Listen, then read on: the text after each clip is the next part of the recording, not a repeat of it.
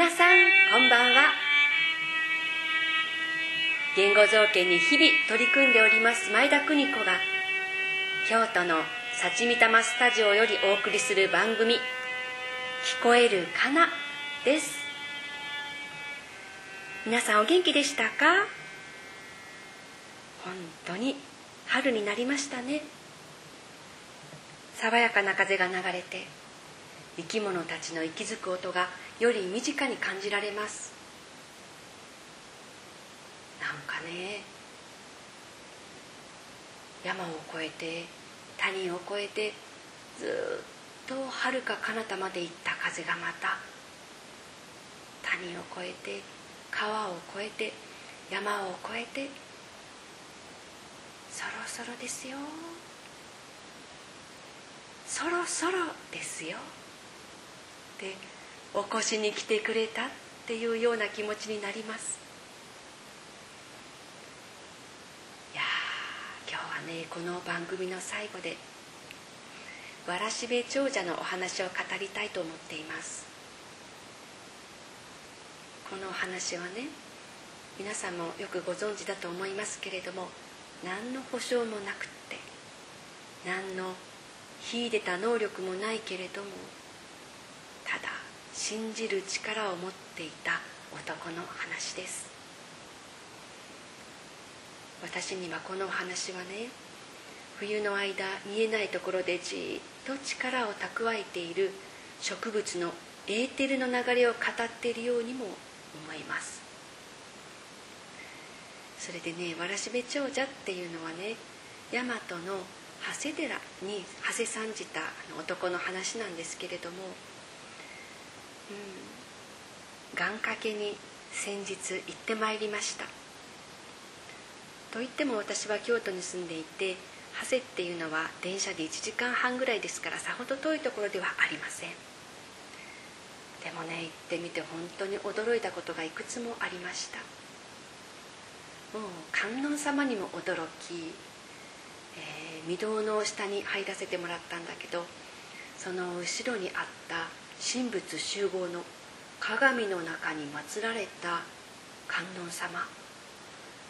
そういうお姿にも感動したし今会長されている大きな10メートルほどの観音様がまだ隠されていた時表に出ていた観音様っていうのも拝願することができました。でねそんなあのわーって思うこともたくさんあったんですけどやっぱりお寺に入る前感動したのはや、ね、植物からいただくエネルギーでした。もう桜が満開でていうのか空に舞う蝶々のようなそういうオーラがね降り注ぐというか振りまかれている感じでした。でもね中に入ると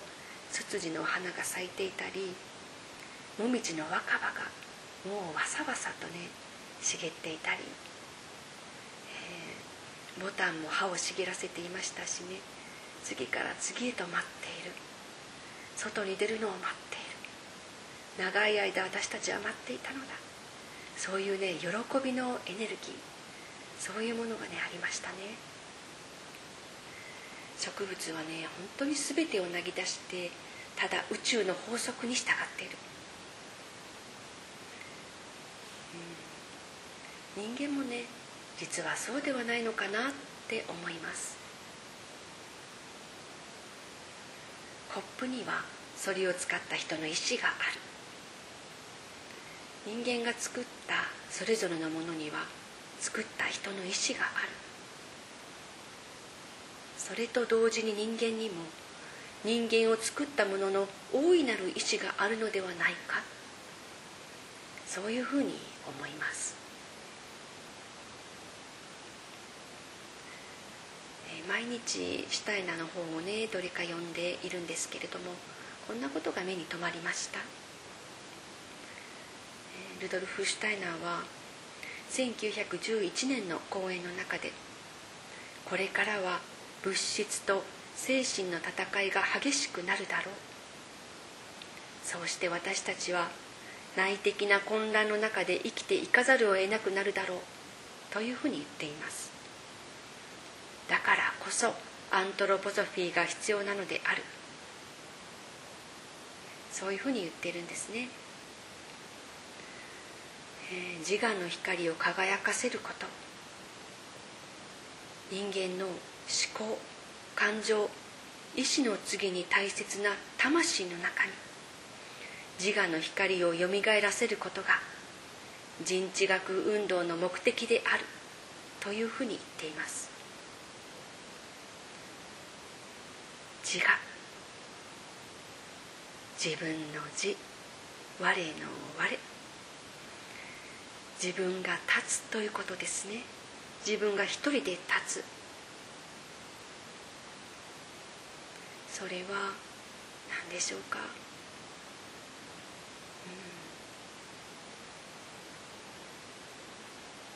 うん、おのずから考えておのずから決断しそれに向かって進んでいく。それは誰の責任でもなく全て個的に自分が行ったことである。そういう確固とした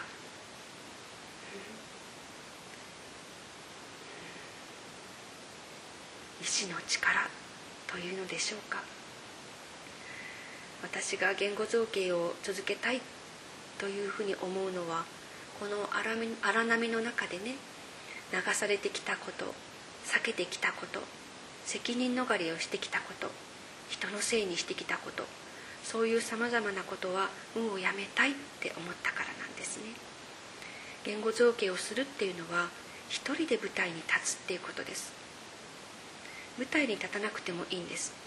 自分でお稽古をする。そういう強い意志を持たなければお稽古って続けられないんですよ。でもねそれを毎日少しでもいいからやっていく。そういう意志を育んでいくそのために言語造形がありそれを行うことで自我を強めていくことができる。それがまた作品になって人に返していくことができる。私にとっては本当に必要な芸術の一つです、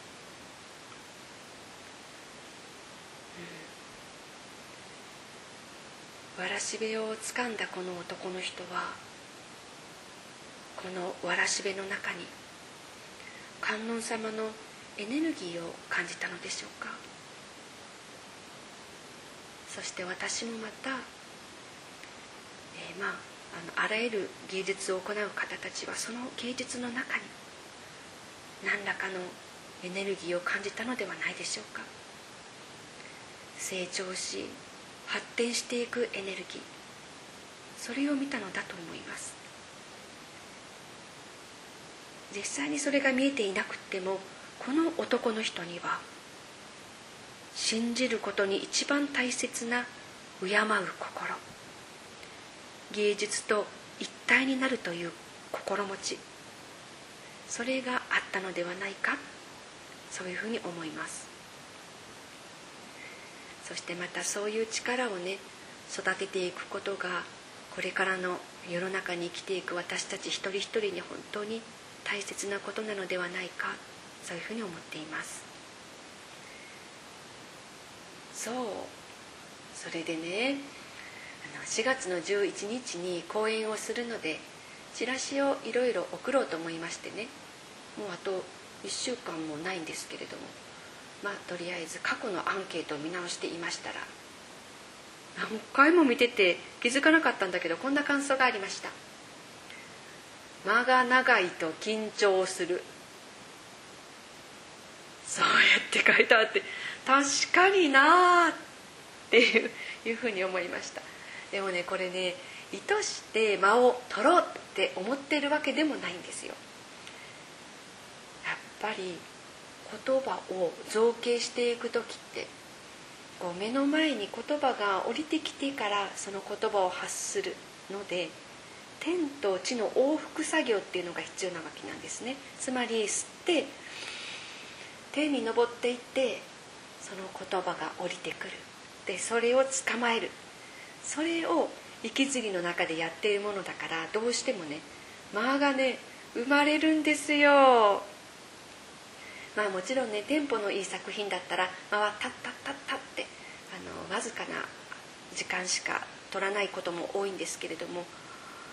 こうゆったりとね作品が進んでいく場合にはどうしても間が生まれるんですね。えー、そういう時にはね「うわ緊張する次は」とか思わずにできたら一緒にこの作品と一緒に呼吸していただければなって思いますそしてねこの「間」っていうのは何て言うんでしょうあの作品が生んでいるとも言えるのでまあできるだけ作者の呼吸だと思っていただければと思います。えこれも言い訳？人の責任にしてる、うん、でもねやっぱり作品が持ってるエネルギーっていうのがあって演者はあの話者は語り手はそれに何て言うか忠実に使えているだけっていうところがあってやっぱりこれは作品のね持つエネルギーですよ。ということでね、えー、どんな風になるか分かりませんが。お聞きいただければというふうに思います。わらしべ長者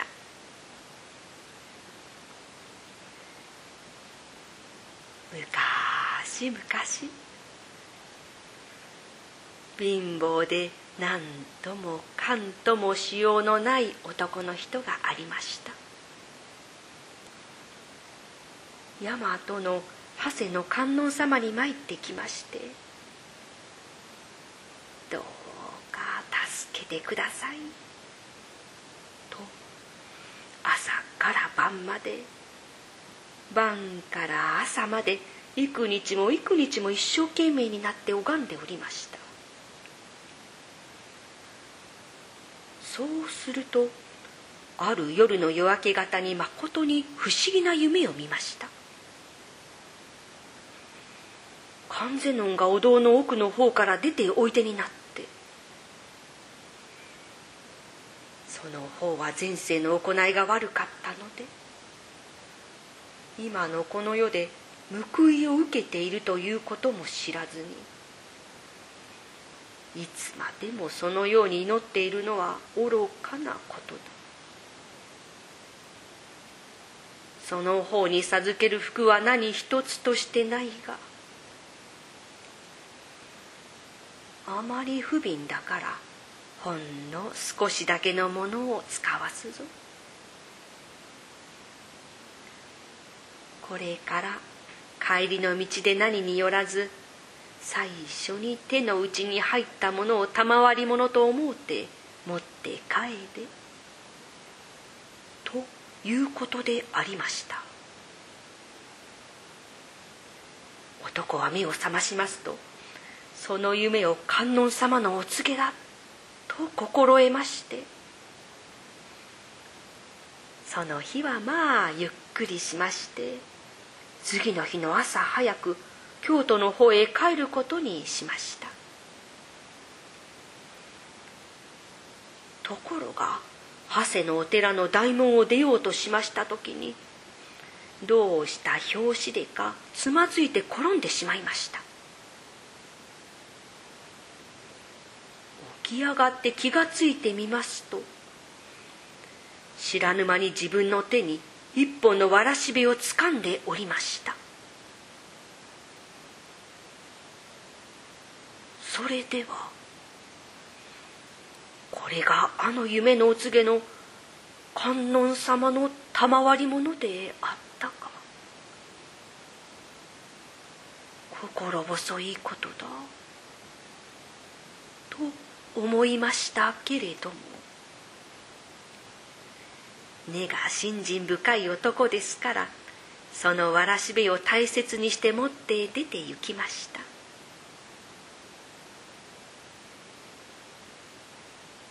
春の暖かい日であったそうです。途中で一匹のアブが飛んできて顔の辺りをうるさく飛び回りました。木の小枝を折って追い払いますけれどもすぐにまた来てたかります。おしまいにはそのアブを手で捕まえましてちょうど持っていたわらしべでそれを縛ってその小枝に結びつけました。アブは藁で縛られたまま枝の先でブンブンと飛びました。そこへちょうど京都の方からきれいな牛車に乗りあまたの家来を引き連れて長谷に参詣する人がありました。車の中には小さな男の子とその子の母親とが乗って外を見ていました。子供は牛車のすだれの中からこの男の手に持つアブを見つけて「あああれが欲しい。欲しい!」と言いました。そうすると馬に乗った一人の家来が急いでこの貧乏人のそばへやってきまして若様がそのアブを欲しいと仰せられる。なんとそれを差し上げてはくれまいか？と申しましたこれはただいま観音様から頂いてきた藁ですがお子様がお望みとありますれば差し上げましょう。と言って渡しますと牛車の中の奥方は大層なお喜びで喉が渇いたろうからお食べ見事なみかんを3つ真っ白な紙に包んでこの男にくださいました。わずかここまで歩いてくるうちにもうわらしべ一本がこんな見事なみかんになった。ご利益はありがたい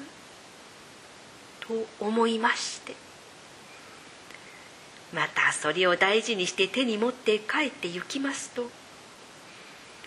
道の脇に23人の従者を連れて休んでいる若い女の人がありました。暑くて喉が渇いてどうしてももう歩くことができない。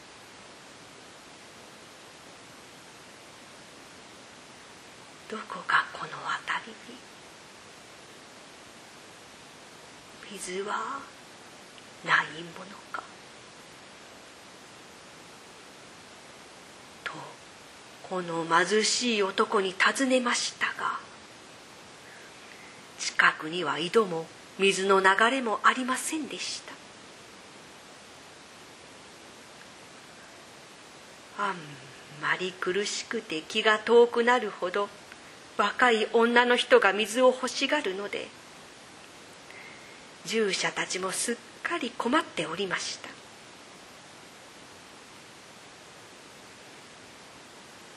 それならばここにたった今今日の奥方からいただきましたみかんがあります。これを差し上げてはいかが？と言いますと女の人は大喜びでそれを従者から受け取って早速それを食べました。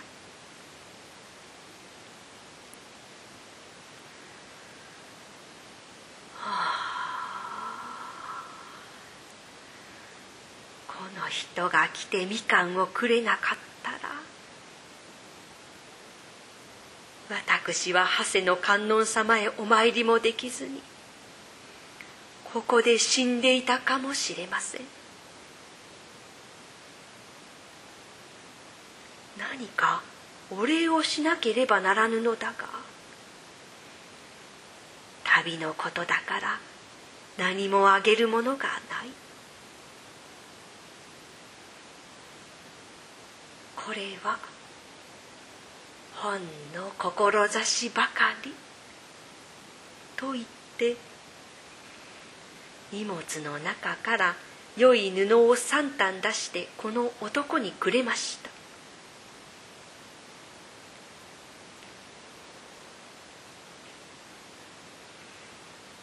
その3反の布を脇に抱えて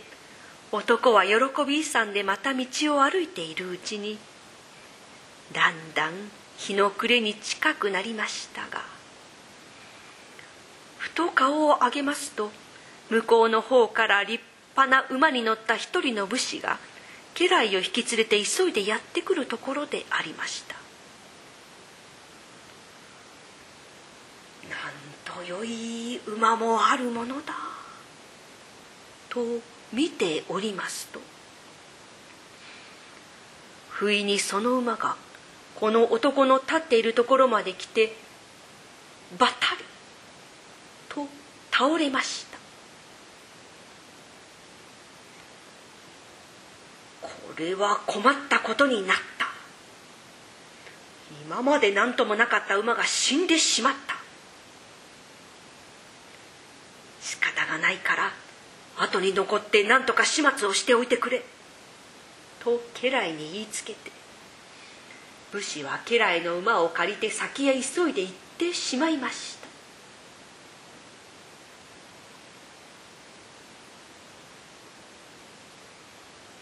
くから来たものと見えて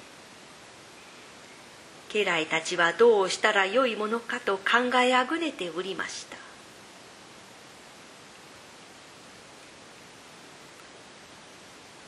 それでは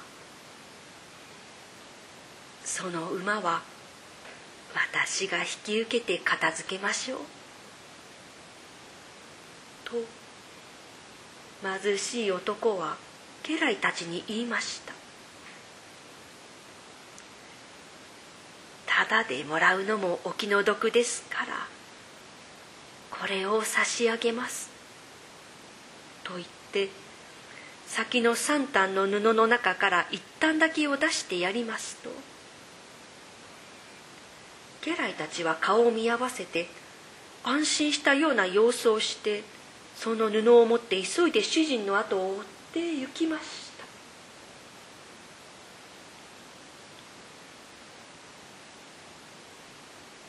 やれやれ。観音様のご慈悲は争われまい。一日のうちにわらしべがみかん三つになりそのみかんが三反の布になり布はまたこんな良い馬になった。どうかできますならばこの馬を今一度生き返らせてくだされ観音様。と信心を凝らして念じているうちに馬が目を開けて少しずつ動き出しました。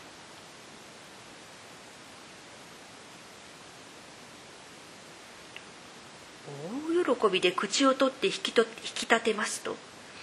馬は立ち上がって身震いをして歩き始めました。人に見られると盗んだと思われるかもしらぬと思って男は馬を林の陰に連れてきて木につないで休ませました。そうして夜に村里に行って残りの2反の布で麦とまぐさ。それから粗末なバグなどを農家から譲ってもらいました。そうして十分な仕事をして夜中になってからその馬に乗って林の陰を出てきました。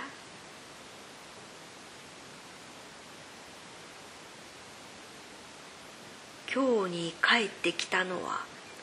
次の日の朝早くでありました。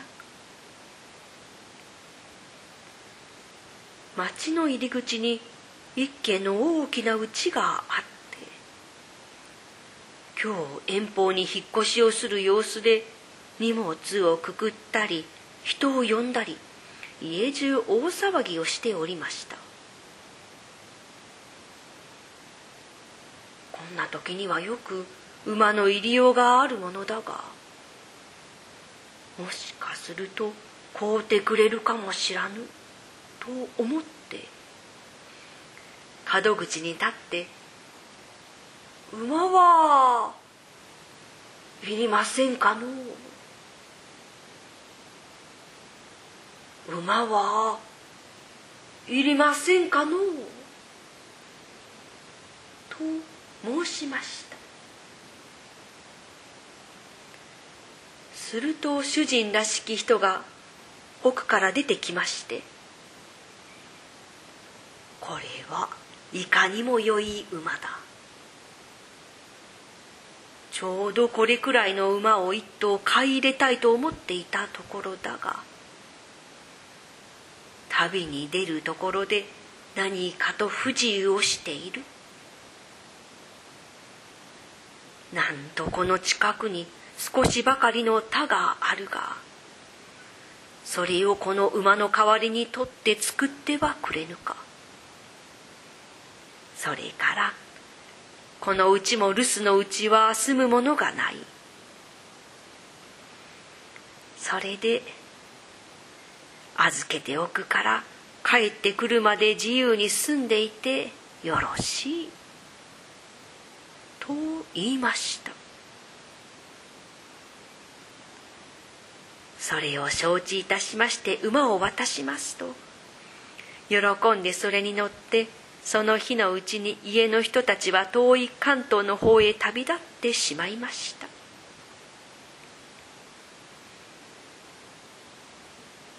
アブの男はその後に住んで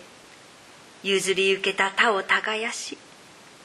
たちまちに立派な農家になり一年増しに暮らしが安楽になりました。元の主人はその後何か事情があったかと見えて幾年経っても帰ってきませんでした。それで自然にこの大きな家が自分のものとなり長く子孫が繁盛して大和の長谷の観世音のご利益を感謝したという話であります。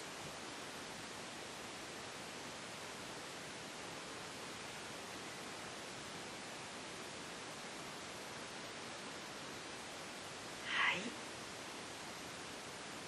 今日もお聞きくださってありがとうございました。日々自然の移り変わりを喚起しつつ皆さんもどうぞ体調にはお気をつけて日々をお過ごしください